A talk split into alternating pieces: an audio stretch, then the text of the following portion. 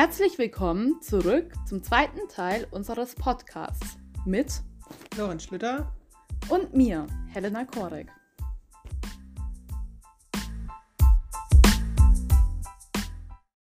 Zuerst einmal kommen wir zu den Fragen zurück, die wir euch vorhin mit in die Pause gegeben haben. Also welche Probleme könnten im Förderbereich KME auftreten und was wäre die sinnvollste didaktische Herangehensweise beim Erlernen des Liedes? Es ist natürlich nicht möglich, die eine richtige Herangehensweise zu finden, denn jedes Kind ist unterschiedlich und hat andere Voraussetzungen, gerade im KMI-Bereich. So kann es bei manchen Kindern schon bei der auditiven Wahrnehmung scheitern. Gelingt das Hören und Verstehen des Textes jedoch, ist es sinnvoll, schrittweise heranzugehen. Zuerst einmal sollten die Kinder den Text des Liedes lernen und ganz oft aussagen. Ah, da wird somit auch gleichzeitig das Langzeitgedächtnis trainiert, da die Wörter nun ins innere Lexikon aufgenommen werden können, oder?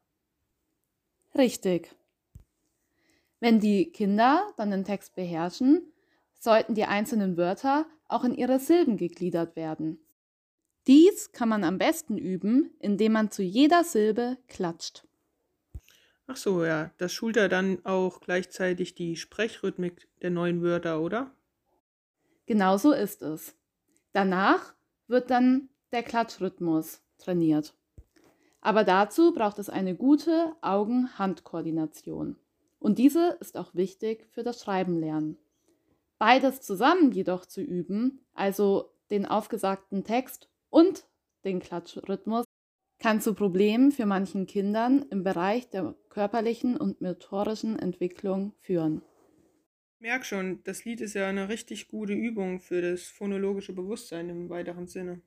Stellt sich mir jetzt nur die Frage, wie man Entwicklungsschwierigkeiten in dem Bereich phonologische Bewusstheit herausfinden kann. Gibt es da irgendwie Diagnosemöglichkeiten? Anzeichen für die Störungen der Entwicklung der phonologischen Bewusstheit sind schon früh erkennbar.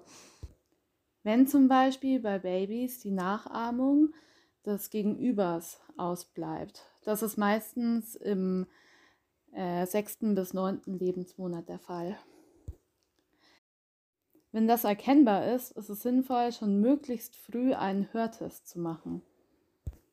Außerdem lassen sich Störungen in der Sprachentwicklung auch erkennen, wenn Kinder später als andere Kinder zu lallen beginnen und die ersten Wörter zu sprechen. Ihr Wortschatz wächst dann nur langsam an.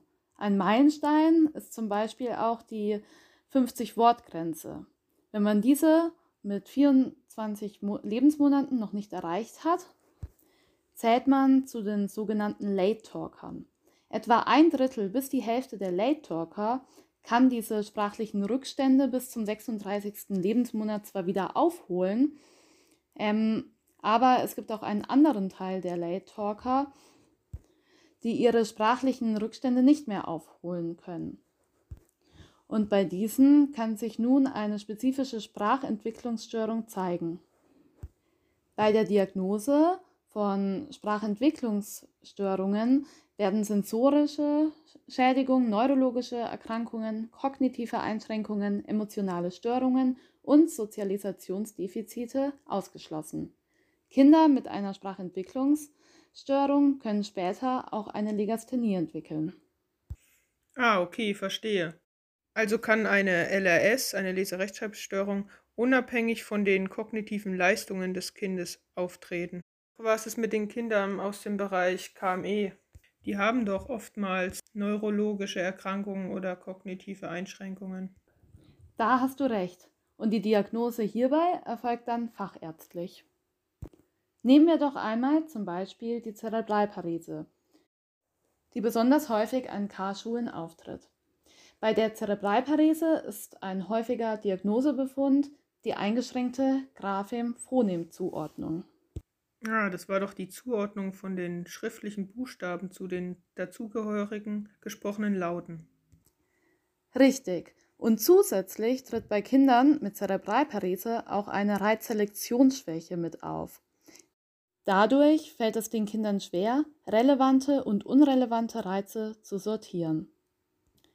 Außerdem kommt noch die Diskriminationsschwäche hinzu. Dabei können ähnliche Reize nicht klar voneinander getrennt werden. Ah, wie bei den Lauten M und N. Wenn man die nuschelt, hören die sich ja auch sehr ähnlich an. Stimmt. M und N können leicht miteinander verwechselt werden. Wie soll ich mir das jetzt vorstellen, diese Einschränkungen? Ich zeige dir dazu mal ein Beispiel, ja. damit du dich besser in diese Situation hineinfühlen kannst. Hallo, ich heiße Hannes und ich arbeite in einer Knopffabrik. Eines Tages kommt mein Chef und fragte, Hannes, hast du Zeit? Ich sagte, jo, dann dreh diesen Knopf mit der linken Hand. Hallo, ich heiße Hannes und ich arbeite in einer Knopffabrik. Eines Tages kommt mein Chef und fragte, Hannes, hast du Zeit? Ich sagte, nö.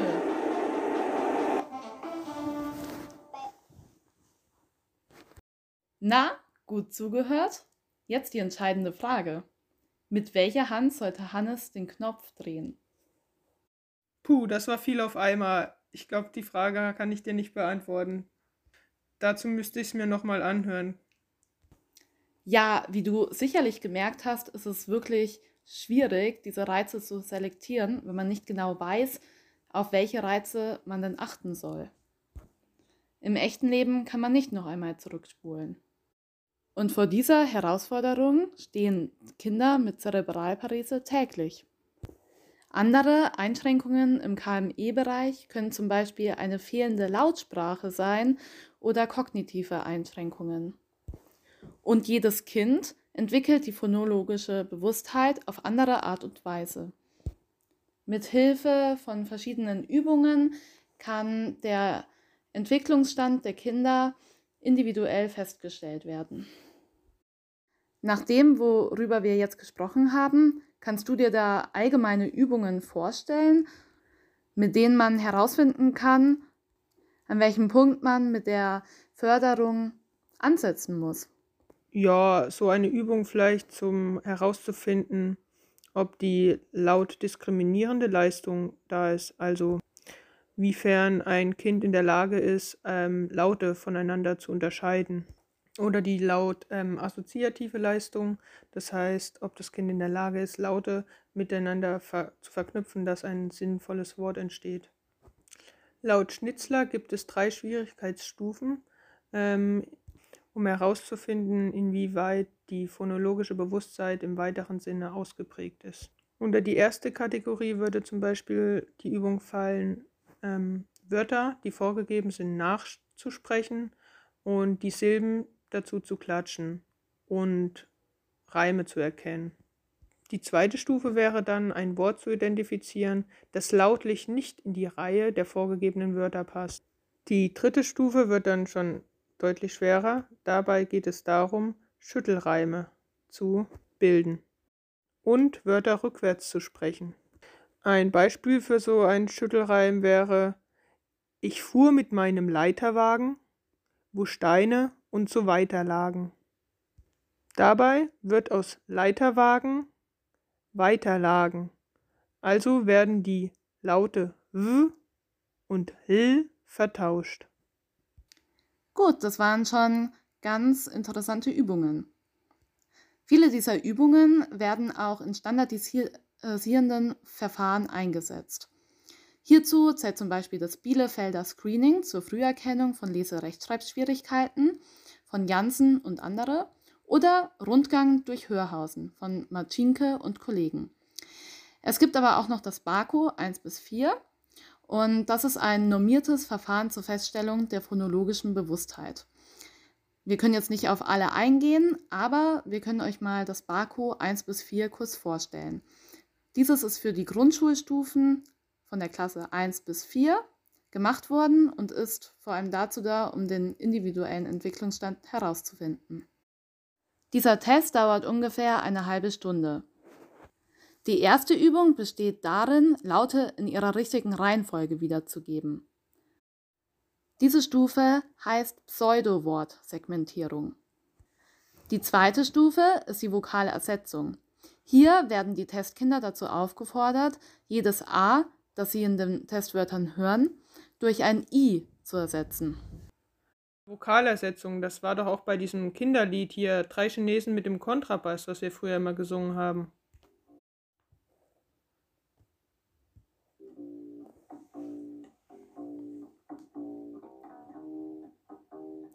Drei Chinesen mit dem Kontrabass saßen auf der Straße und erzählten sich was. Da kam die Polizei, fragt, was ist denn das? Drei Chinesen mit dem Kontrabass.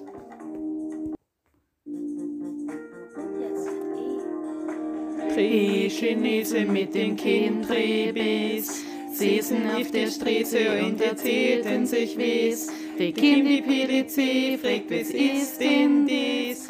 Drei Chinesen mit den Kindrebis. ja, genau, so ungefähr. Die dritte Stufe ist dann die Restwortbestimmung. Das heißt, die Anlaute müssen entfernt werden. Also wird zum Beispiel aus Maus aus. Genau, so kann man das verstehen. Dann ist die vierte Stufe. Diese ist die Phonemvertauschung. Hier ist nicht der erste Laut des Wortes zu entfernen, sondern es sind die ersten beiden Laute in ihrer Reihenfolge zu, zu vertauschen. Okay, aber man merkt jetzt schon, dass ab Stufe 3 die phonologische Bewusstheit im engeren Sinne getestet wird. Ja, genau. Und bei den weiteren Stufen wird es noch komplizierter. Bei der fünften Stufe, das ist dann die Lautkategorisierung, hierbei müssen die Kinder einen abweichenden Anfangslaut oder einen abweichenden Endlaut von vier vorgesprochenen Wörtern zu identifizieren. Die letzten zwei Stufen umfassen dann einmal die Vokallängenbestimmung und zuletzt die Wortumkehr, in denen die Kinder dann sogar schon die Aufgabe haben, Wörter rückwärts wiederzugeben. Was meinst du, ist äh, so eine Diagnose überhaupt schon für Kinder im Vorschulalter oder im KME-Bereich geeignet?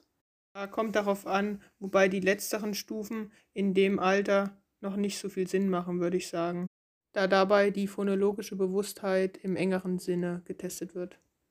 Bevor wir jetzt mit der Förderung weitermachen, würden wir euch gern animieren zu einer Bewegungspause. Dazu stellt ihr euch am besten hin und versucht mit euren Händen und eurem Körper Geräusche zu erzeugen, möglichst verschiedene und versuchen in einen Takt zu erstellen. Dazu kann man die flache Hand gegen die Wange, gegen den Bauch, die Beine oder Arme klopfen Natürlich nur so, dass ihr euch nicht wehtut. Kannst du kurz ein Beispiel zeigen?